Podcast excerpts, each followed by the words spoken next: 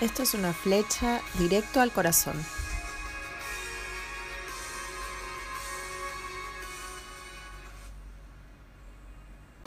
Antes de la fiesta de la Pascua, sabiendo Jesús que su hora había llegado para que pasase de este mundo al Padre, como había amado a los suyos que estaban en el mundo, los amó hasta el fin. Y cuando cenaban, como el diablo ya había puesto en el corazón de Judas Iscariote, hijo de Simón, que le entregase, sabiendo Jesús que el Padre le había dado todas las cosas en las manos, que había salido de Dios y que a Dios iba, se levantó de la cena, se quitó su manto y tomando una toalla se cenó. Luego puso agua en un lebrillo y comenzó a lavar los pies de sus discípulos y a enjugarlos con una toalla. Entonces vino Simón, Pedro, siempre, hablando antes de pensar, entre paréntesis, versión Reina Gisela. Y Pedro le dijo, Señor, ¿tú me vas a lavar los pies?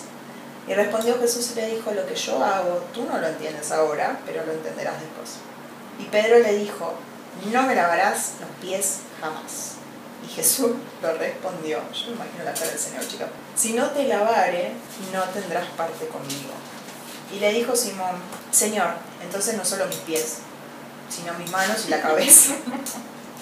y Jesús le dijo, el que está lavado no necesita sino lavarse los pies, pues está todo limpio. Y ustedes están limpios, aunque no todos. Porque sabía quién le iba a entregar. ¿Qué nos enseña esto? Jesús hace muchas cosas en este pasaje. En esta porción de su vida hay como 700 enseñanzas, todas juntas compiladas en un acto. Primero, él sabía quién era. Como sabía quién era, no le importó humillarse. Lavarle los pies a alguien en el mundo judío era una humillación.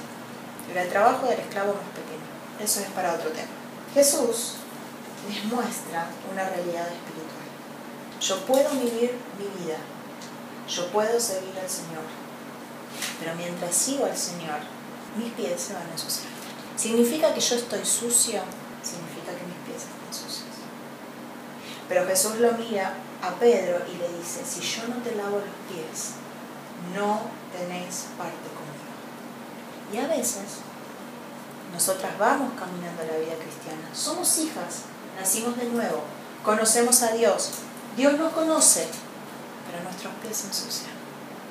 ¿Estamos en pecado? ¿Vivimos en pecado? No. Porque vivir en pecado significa practicar continuamente el pecado a sabiendas de que es en oposición a Dios. ¿Pecamos ocasionalmente? Sí, todos. Si no, ya estaríamos con el Señor. Cuando se me ensucian los pies, cuando hay algo de mi vida que no tiene que estar, tengo que permitirle al Señor los pies. Tengo que ir a Dios a buscarlo y decirle, Señor, acá están mis pies sucios. No hay nada más difícil para un hombre que mostrar lo que está sucio. ¿Qué hacemos con lo que está sucio nosotros? Lo escondemos.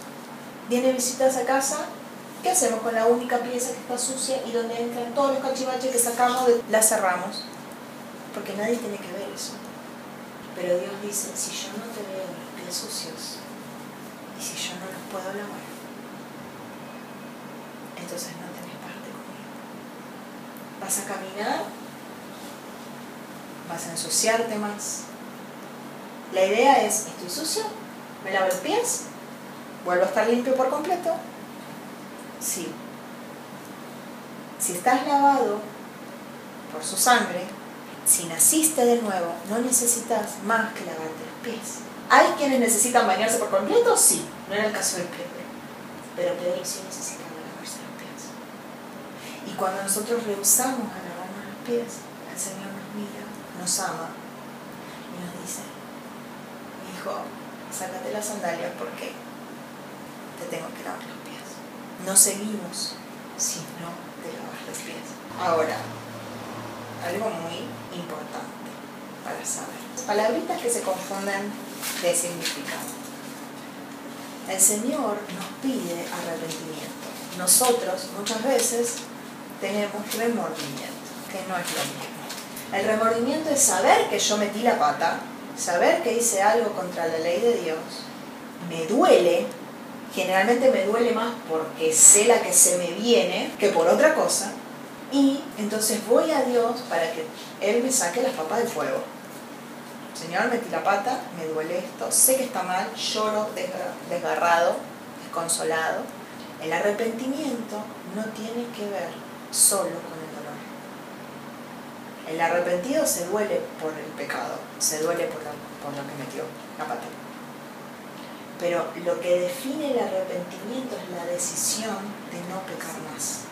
Si yo no abandono el pecado, puedo decir que jamás me arrepentí. Todo está sujeto al final de la historia. Pero en principio podría considerar que no estoy arrepentida.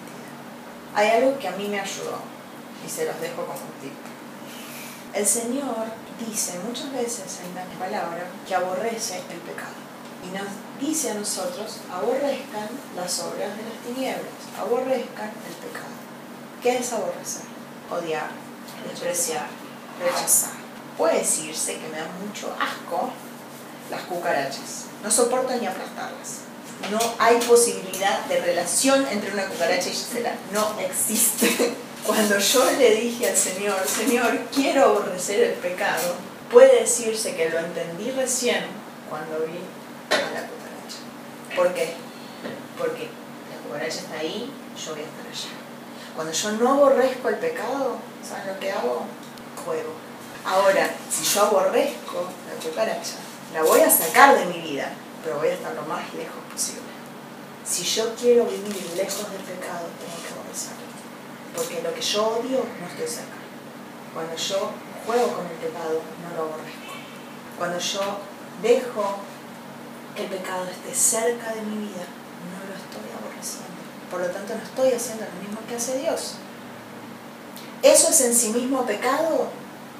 Todavía no, pero estoy muy cerca de la tentación.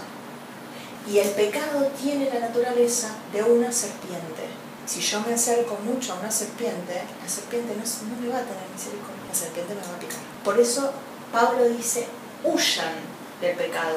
No dice, resistan al diablo y huyan del pecado.